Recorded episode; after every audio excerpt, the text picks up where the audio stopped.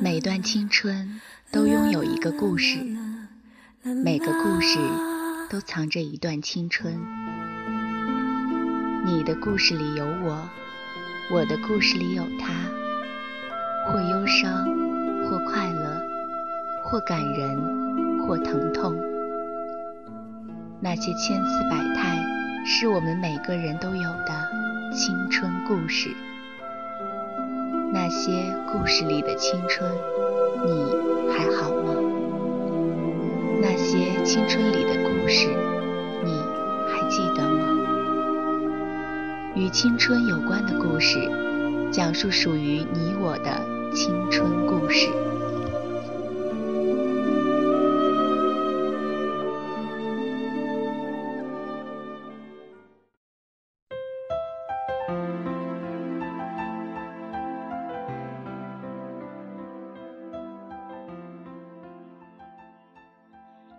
大家好，欢迎收听青苹果音乐台，这里是与青春有关的故事，我是遇见。您可以通过青苹果音乐台的新浪微博页面找到我。今天要跟大家分享的故事来自作家李月亮。在之前的节目中也跟大家分享过李月亮的另一篇文章《百搭姑娘注定幸福》。我觉得李月亮是一个会讲故事的人，所以今天给大家带来李月亮的另一个故事。名字叫做《爱情生物链》。为了方便大家听故事，给大家先介绍一下这四个人的人名。这四个人里面有两个男生，一个男生叫罗达，另一个男生叫大辉。故事里面的两个女孩，一个叫姑姑，当然不是孤儿的姑姑哟，是草字头蘑菇的菇。另一个姑娘就是讲故事的我啦。好啦。介绍完毕，一起来听听这四个人的故事吧。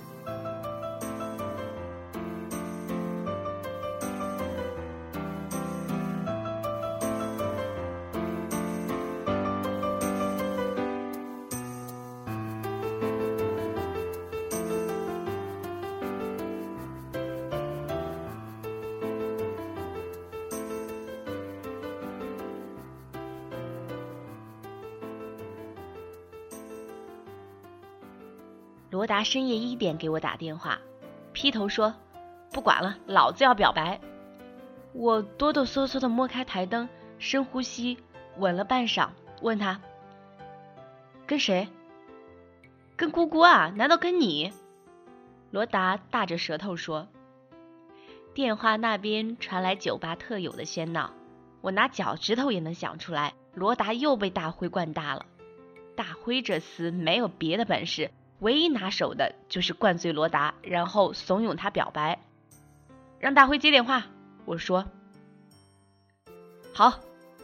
罗达痛快答应，但一分钟后，他告诉我大辉不在。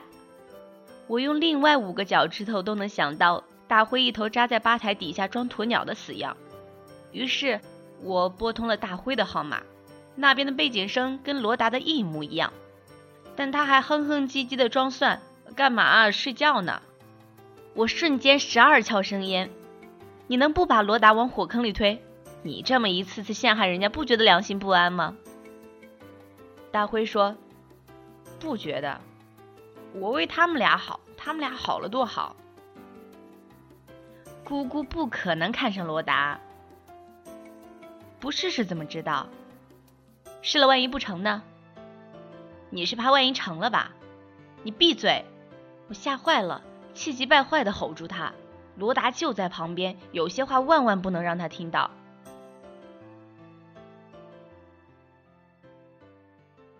姑姑，罗达，我，大辉，我们的世界一共四个人，组成一个不能循环的生物链，就像老虎、狐狸、兔子和胡萝卜。一个站在一个身后，被前面那个吃得死死的，也都做着春秋大梦，幻想有朝一日溯流而上。光荣的站在食物链最顶端的是姑姑，我把她比作老虎。事实上，她是个幼儿园老师，一个纯美的、温柔的、弹得一手烂钢琴的幼儿园老师。我和姑姑都在少年宫兼职教钢琴。一年前的某天，罗达找到我蹭饭，他挨个教室找我，我在四室，但罗达找到三室就停住了。当我提前下课，迫不及待出来找他时，他还守在三室后门口，掉了魂儿似的往里看，我就知道大事不好了。那天我们找的餐馆很烂，菜又咸，上的又慢，但罗达一点都没有计较。他目光飘忽，心不在焉，不时地对着盘子里面目全非的鲶鱼露出羞涩的笑。认识罗达八年，我第一次见识他这副老房子着火的德行。我多想兜头几盆冷水把那火扑灭啊！可他一开口就说：“你隔壁那个女孩弹钢琴的样子真好看。”我就老老实实的把姑姑的情况都招了。无条件的顺从配合是我这么多年养成的恶习，改不掉了。第二天，罗达打电话给我说：“晚上请你吃饭吧。”我说：“好啊。”他说：“我也把大辉喊来。”我说：“好呀。”他又说：“你叫上姑姑好吗？”我说：“哦，好吧。”罗达是个寡言的人。但那天他的话奇迹般的多了起来，而且趣味横生，妙语连珠，逗得姑姑一晚上都在笑。姑姑说：“好开心啊，跟你们在一起。”这世界多不公平，有的人凭一个弹钢琴的侧影就能赢得另一个人，而有的人肝脑涂地都不能换来一丝一毫。三个人就这么扩充到了四个人。一下子丰满了，也一下子混乱了。虽然钢琴也过了八级，但其实我是学美术的，从这个角度说，我也算多才多艺。大辉有一个画廊，专门卖我们这种刚毕业的穷学生的画。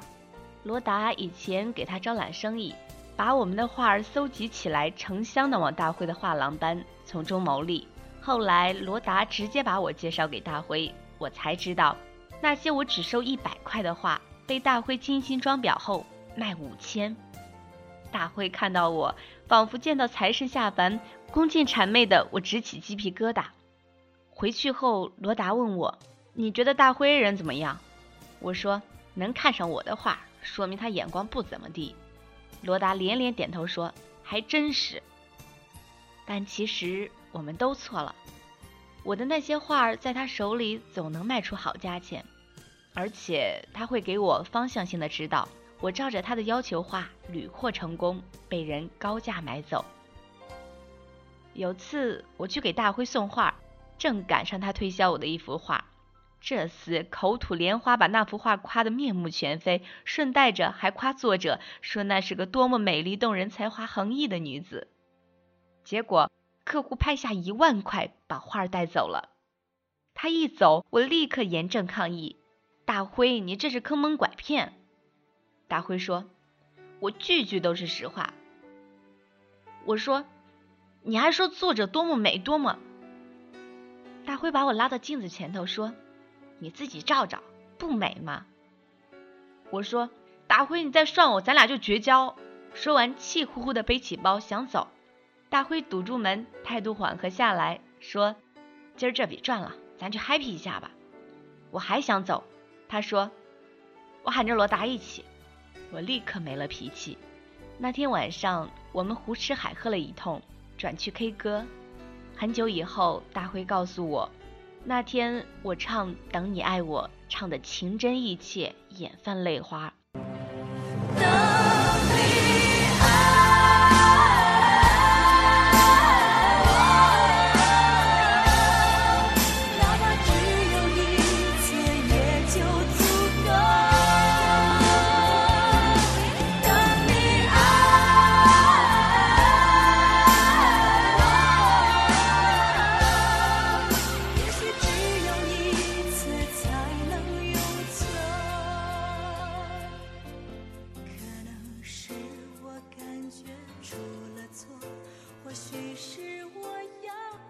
而他就是在那一刻爱上了我。大辉。说，他早就看出我对罗达的意思，也因此一直竭力忍着。但那天看着我撕心裂肺唱歌的样子，他知道自己悲剧了。可他无法阻挡悲剧的发生。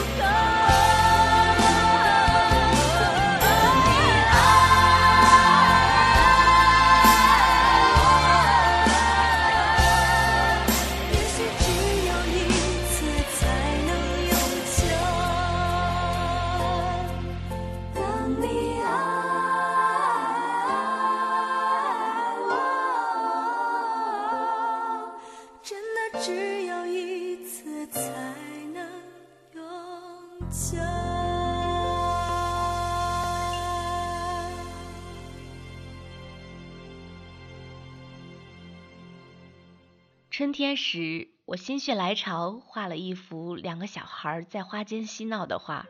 大辉看了很喜欢，隆重的裱好，高高的挂在画廊最重要的位置，说这幅不卖了，当镇店之宝。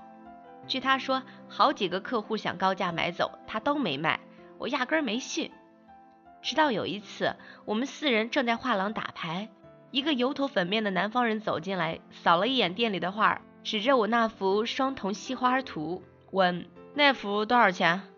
大辉笑嘻嘻地说：“呃，不好意思，老板，那幅是我镇店的，不卖。您看看别的画吧。”南方人又扫了一圈，说：“就那幅吧，你开个价。”大辉说：“真不卖。”罗达瞪了大辉一眼，放下牌，站起来说：“老板，您开个价吧。”南方人想了想，摇头晃脑地说。六六六六，怎么样？图个吉利，我很满意。冲着大辉拼命点头，但大辉依然很有气节地说：“多少钱也不卖。”南方人皱起眉说：“一万。”大辉说：“十万也不卖。”罗达倒了大辉一拳，对南方人大手一挥说：“成交！”我和姑姑立刻搬着板凳要去摘花，大辉厉声把我们喝住，生气地说。我的画廊，我说不卖就不卖。我也生气了，说我的画，我说卖就卖。然后我们三个七嘴八舌一起说他。大辉眼见自己势单力孤，抓住我们一个个往外推，说：“都走都走，我要关门了。”我们仨义愤填膺的往回走，一路赌咒发誓说再也不跟他玩了。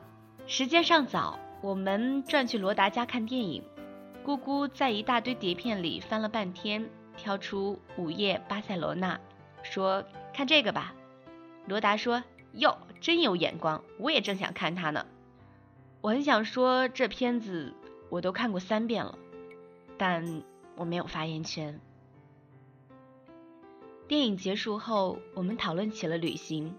罗达说：“要是能一起去一趟西班牙多好。”姑姑说：“是呀。”我说：“那你们俩就去吧。”姑姑大笑：“我俩。”罗达飞快地看了他一眼，脸忽然红了。他羞涩地笑了笑，低下头，掰着手指，结结巴巴地说：“四四个呀，咱们当然是。”还是别做梦了，姑姑说：“我们四个穷鬼连铁岭都去不起。”然后我们不约而同地骂起了大辉，这个死心眼儿，到手的钱不赚。我决定给大辉打电话，痛痛快快的骂他一顿。摸出手机，却发现一条来自大辉的短信早到了。短信上说：“对不起，那幅画我真的不想卖，因为画上的小孩很像你，也很像我。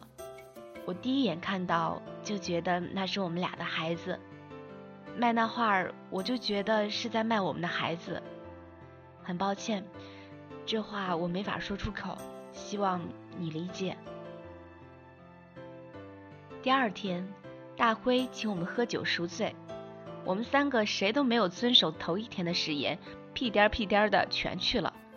去是去了，也没轻饶他。罗达和姑姑整整骂了他俩钟头，大辉找了八十个理由给自己辩解，我在旁边紧张的要死，生怕他说出那个真正的理由来。还好他没说，但是他灌了罗达好多酒，还不停的赞美姑姑。说她是个多么好的姑娘，跟罗达多般配。我很生大辉的气，把他拉到外面，直截了当的说：“你以为把罗达跟姑姑撺掇到一起，我就会死心吗？”大辉说：“你得明白，他心里没你。”我说：“我心里还没你呢。”他愣了一下，说：“那不要紧，我心里有你就行了。”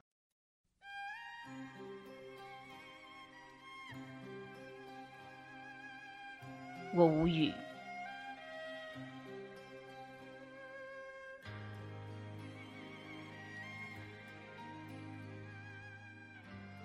就在上个月，姑姑有了男朋友，是她的大学同学，追了她好久的。姑姑特地把男友带到画廊跟我们见面。罗达和大辉看到他，脸上都有难以掩饰的愤懑。三个男人聊天时，我和姑姑去买西瓜。我鼓起勇气问：“要是罗达也追你，你会考虑吗？”他想了一下说：“不考虑，完全不合适。”姑姑问我：“要是大辉追你，你考虑吗？”我立刻摇头：“不考虑，完全不合适。”我们俩都乐了。乐过之后，我心中忽然生出一丝悲苦。如果同样的问题抛给罗达，他对我的答案也一定是不考虑，完全不合适吧。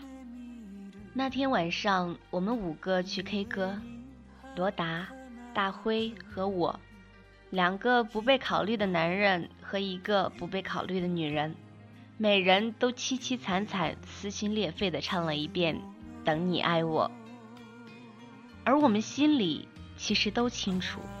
我们谁也等不到谁了。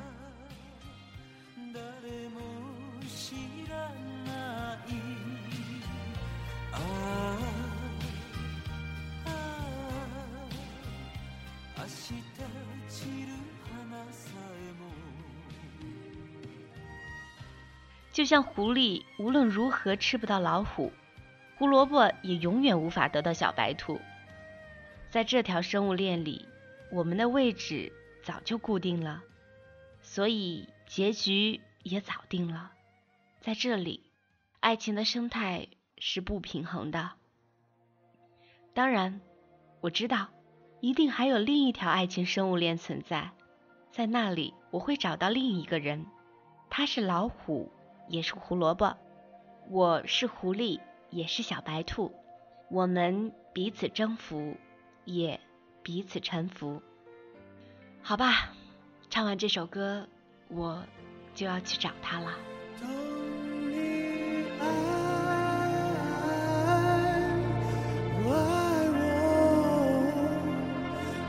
只有一次也就足够。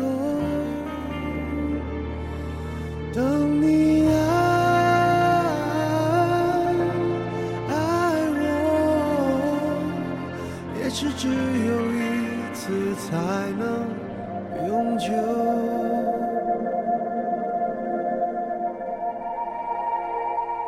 可能是我感觉出了错或许是我要的太多是否每个人都会想我？害怕相见的人已走了。也许从未曾出现过怎样去接受才是解脱？